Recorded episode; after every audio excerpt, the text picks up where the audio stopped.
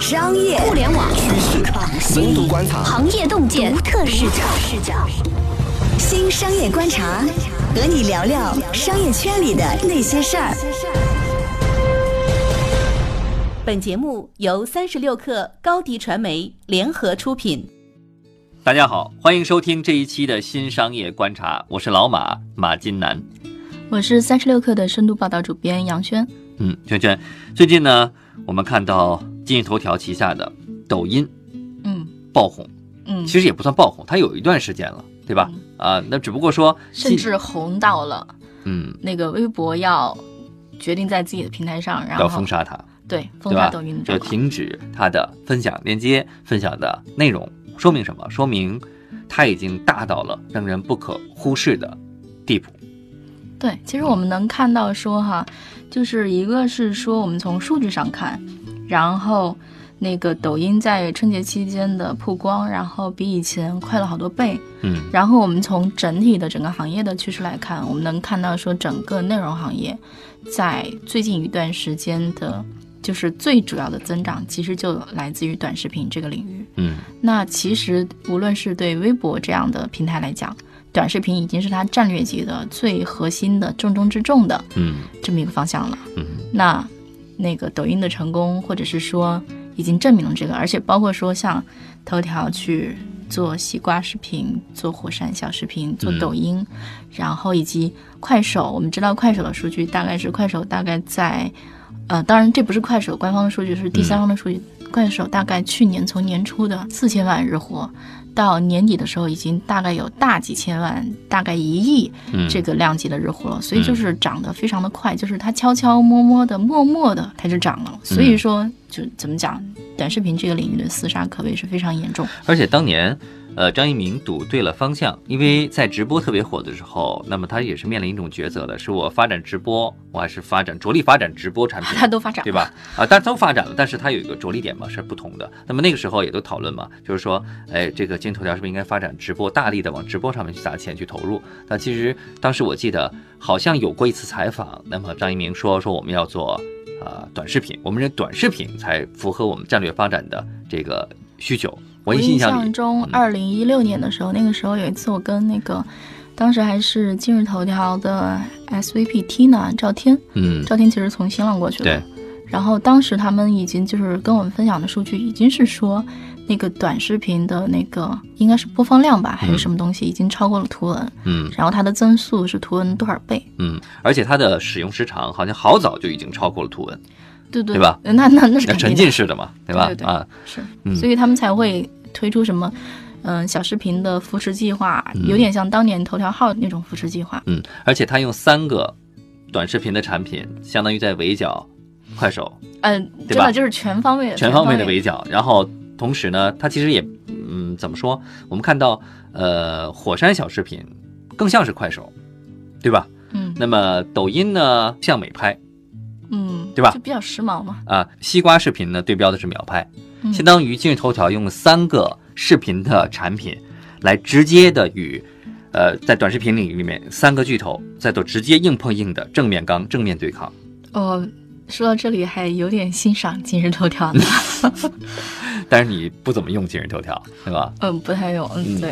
嗯但是你是觉得 low，对吧？你觉得使用不舒服，使用习惯可能不太符合你的要求，啊。对对对，我就是那种典型的非主流的嗯那个互联网用户嘛。嗯我跟中国的主流离得有点远，不好意思。嗯对，然后其实，呃，我们刚才讲就是这种视频领域啊，就是今日头条分出来这些全面对标。除了视频之外，其实我们还能看到说，今日头条分出了悟空问答，然后去在那个问答这个领域里面发力，然后嗯去年还跟知乎对吧正面杠起来了。而且还有一个微头条，对标的是微博。对，嗯所以我觉得真的还是有点欣赏今日头条的这种全面开战的这个勇气和能力啊而。且是没有站队哦，对吧？独立发展的情况下，然后短时间内，对六年的时间，然后在各个领域用不同的产品与各个巨头直接的对抗，而且在内容成绩还不错，内容领域内容领域，对对成绩还不错。对，因为其实我觉得啊，就是头条还是头条的故事啊，还是一个励志故事啊。嗯就是呃，我觉得其实很少，就是我们其实内部在讨论头条的时候，会觉得说头条这种孵化新业务，而且把新业务扶上马的能力，其实挺值得学一学的。而且我们刚才讲的每一个它分出来的这些业务，现在想想都还是有一点点大名鼎鼎的，对吗？嗯嗯，也就是说明说，就不管怎么讲，不管这个业务实际已经到了一个什么样的量级，它至少已经到了一个说能够让大家产生认知，不是一个悄无声息就死掉的这么一个业务。嗯，比如说同样是那个对标微博的这种短内容的业务，嗯还记得知乎曾经推出过一个类似于就这种短的，就是一两百字的，嗯嗯嗯，我都不记得名字了。然后销声匿迹了，对吧？对嗯但是悟空问答，对吗？就甭管说真的的，它是不是真的有社区的氛围，或者它真的那个用户粘性有多强，但是你肯定是记得的。嗯，其实对于我们来说，很多的用户还觉得今日头条可能是一个以算法见长，然后以技术见长的公司。但我们发现，在悟空问答这个事情，在微头条这个产品的孵化上，我们看到极强的产品运营的能力。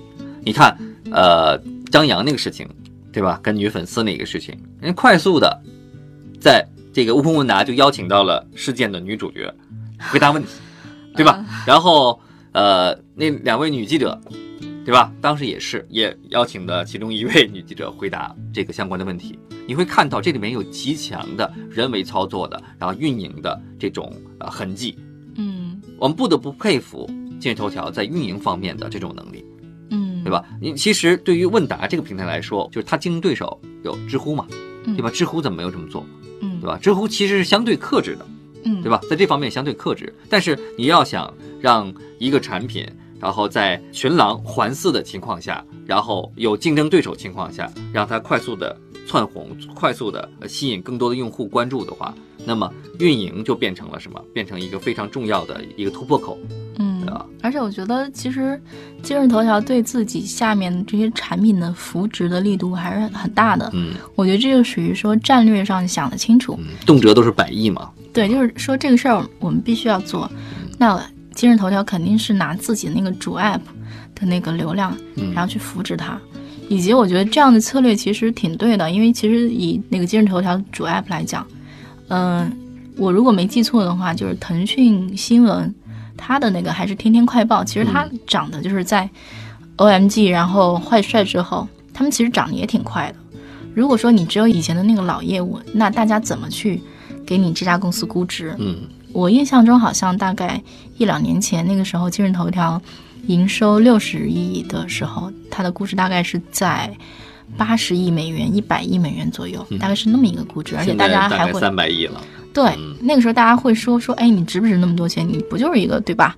高级的那个新闻 app 吗？嗯但是现在我们再来看看，它其实真的是一个，比如说，就像我们讲的什么腾讯新闻加快手，然后加微博，然后加知乎，然后这样一大堆东西打包起来，嗯。三百亿美元，是不是听起来好像还挺合理的？嗯，而且呃，进头条这条路走下去啊，你发现它好像没有偏离它主航道，都是在做基于内容的分发。你无论是视频的，对吧？问答的，还是新闻资讯的，它都是在做内容。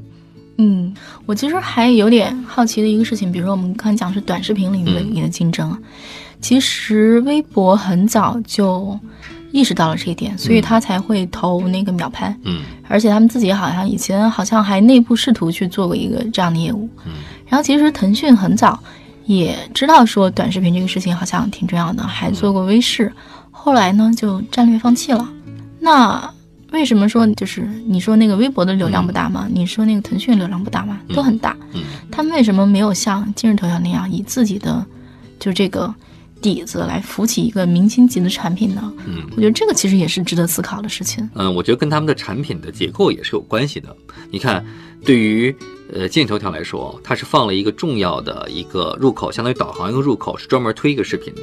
对吧？相当于他把视频当成一个频道，这个频道呢是有当然了有算法也有运营的成分在里面。那么你看微博，微博就很难，因为你想你不能把视频当成一个频道，因为微博是以人为基础的，嗯你如果想变动它的话，相当于你对整个产品逻辑做了一个非常非常大的改变，嗯对吧？那么因此说它不能够主推这个视频，就没有入口可放视频。嗯呃，但它其实已经努力在做了，因为当我们在微博里面打开一个视频的时候，然后你它播完短视频播完之后，它自动会往下一个走嘛，对吧？这其实就在有意识、无意识这个告诉你说，我这边有大量的视频、短视频内容，你可以可供浏览。但是在主的导航界面上，它是没有这样一个入口的。嗯所以说孵化就它的效果没有今日头条那么样的明显，再加上今日头条在运营上确实能力很强啊，嗯这个我们不得不承认。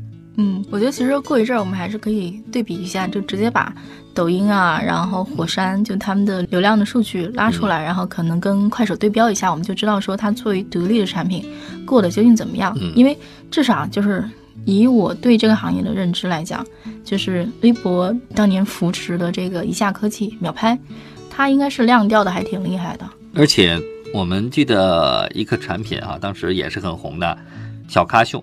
嗯对吧？对它跟抖音其实有相似的地方哈，对对我们不能说说它完全一样，它是有很多相似地方的。但你会发现，它红了一段时间，快速的就没声音了，没动静了，嗯对吧？但一方面是有，我觉得有运营的问题哈，嗯就是确实运营人员没有趁热将这个产品啊把它做红做好，做得更好。那么还有更重要的原因是什么呢？是因为呃，小咖秀是主打是搞笑的方向。嗯对吧嗯？那么，呃，搞笑呢，这个需求大家都有，但是它容易疲劳、疲倦。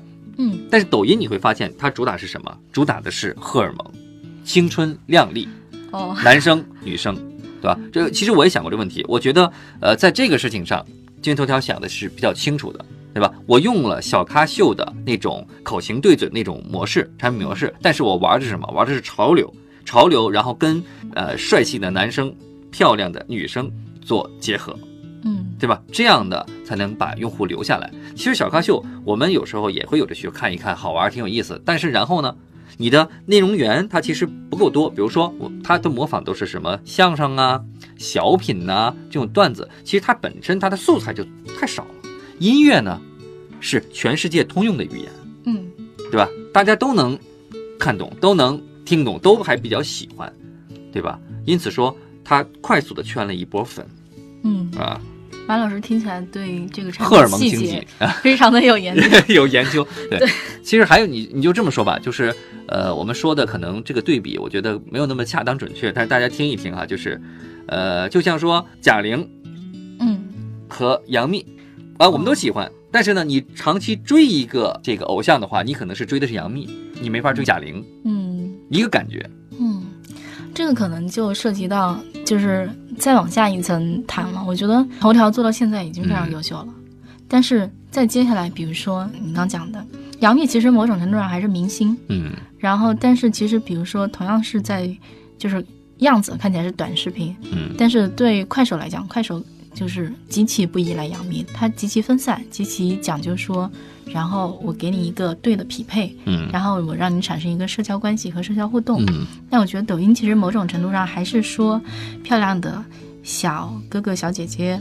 然后在它的平台上，然后这个非常吸引流量。嗯呃，春节的时候好像又多了一一堆猫，它可能嗯，我觉得还是比较像是一个媒体它是内容型产品，它不是社交型产品，就它不不那么像社交型产品，或者说今日头条想把它打造成社交型产品，但是好像目前嗯没有那么明显。对，啊所以我们在一边在赞叹今日头条的成绩的时候，嗯另一边我觉得也要看到它的就是它可能会出现的障碍，嗯就比如下一步是不是还能涨？嗯，嗯，不好说。他现在也在着力的去打造呃社交关系。嗯我提出来一个叫做什么“千人百万粉”是吧？好像有这么嗯类似这样一个计划，我我没有记错的话，就相当于是说我之前我的战略呢是着力的在发展内容，我扶持自媒体的创业者，然后你们给我贡献内容。嗯现在呢不是了，我要扶持什么呢？我要扶持这些呃贡献内容的创业者，然后你转而去帮你们去维护你跟粉丝之间的关系，让你们有更多的大量的粉丝。对嗯，但是你看，如果这样走下去的话，它必然会面临当年微博面临的问题是什么？是变现，就是说我拥有了一堆的粉丝之后，那么，呃，微博博主我是要有变现欲望和诉求的。哦，这对吧个我觉得还好，微博特别挣钱。你看微博的股价啊已经、微博是没有问题啊，但是原来的那些依靠微博自己去发广告去赚钱，这个生态其实是给斩断了嘛，给咔掉微博才能挣钱嘛。对，但是对于像呃微头条的那些呃用户来说，那些大 V 来说，他们也一方面期望着说通过微头条这个平台，那么放大我的声量，吸引我的粉丝；另一方面，其实我也希望在上面做生意嘛，对吧？嗯早晚也会产生和今日头条的利益冲突。哎呀，如果以微博的逻辑来讲，微博就是养肥了再宰嘛，嗯 对吗？我觉得大家现在应该都认清这个现实了吧？嗯，也就是说，到时候在今日头条上也是这样养肥了再宰哈。嗯，但是我觉得回过头来讲，我觉得还是我们去看，就是所有的产品里面，然后社交型产品还是所有产品里的王冠上的明珠，然后它的门槛是最高的。比如说我们现在去看知乎，虽然我们经常对知乎有点怒其不争的这个感情在里面啊，但是另外一方面，我觉得知乎还是一个怎么讲，还是一个生命力非常的。嗯，顽强的，顽强的，我觉得其实就是因为它是一个社交型产对品，所以你再 diss 他说他这个公司不会挣钱，慢慢的，然后怎么怎么地。嗯但是我觉得用户的粘性还是很够，即使很多人 diss 他说说你已经流失了你的精英用户，然后你越来越庸俗，嗯。但是嗯包括微博也是这样，就很多用户也在 diss 大家，就是说说你不是以前的微博了，对吧？你的因为分发模式变了吗，对吧？那么呃，很多人也在说我要抵制微博。你会发现，微博至今活得好好的，那么也没有感觉到它的用户量有什么大幅的下滑，的活跃度什么下滑，是吧？我们去看知乎，知乎的体量依然还是很大，没有说因为说今日头条进入了这个领域，知乎就大幅下滑。对相反，它在平稳的，呃，微微的在还在增长。对，嗯，就用户你掌握了用户关系，嗯，那么你就相当于拿到了一个几乎不败的这么一个一个门票，嗯，对吧？对，那么，像因为用户的逃离成本是比较高的，因为嗯如果说他要离开你的平台的话，意味着什么？意味着他要相当于和嗯他在这个平台里面所建立的用户关系，嗯，对吧？彻底 say goodbye，对吧？要不就是说我和我的粉丝呃说再见，要不就是说这个我和我的呃这个偶像，我关注那些人说再见，其实都是有很多心理成本的。对啊，所以就是你看今日头条，首先自己的主 app，然后下沉到非常低线城市，包括我爸都在用，嗯然后它的主 app 到天花板。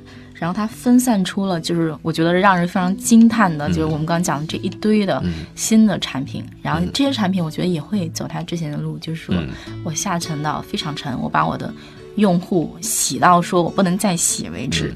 然后再接下来今日头条怎么办呢？我觉得今日头条已经展现出来它到处买买买的这个非常强烈的意愿了。我觉得这可能是这家公司一个非常未来一个非常重要的增长动力，以及说，我觉得他很多买买买的行为发生在海外。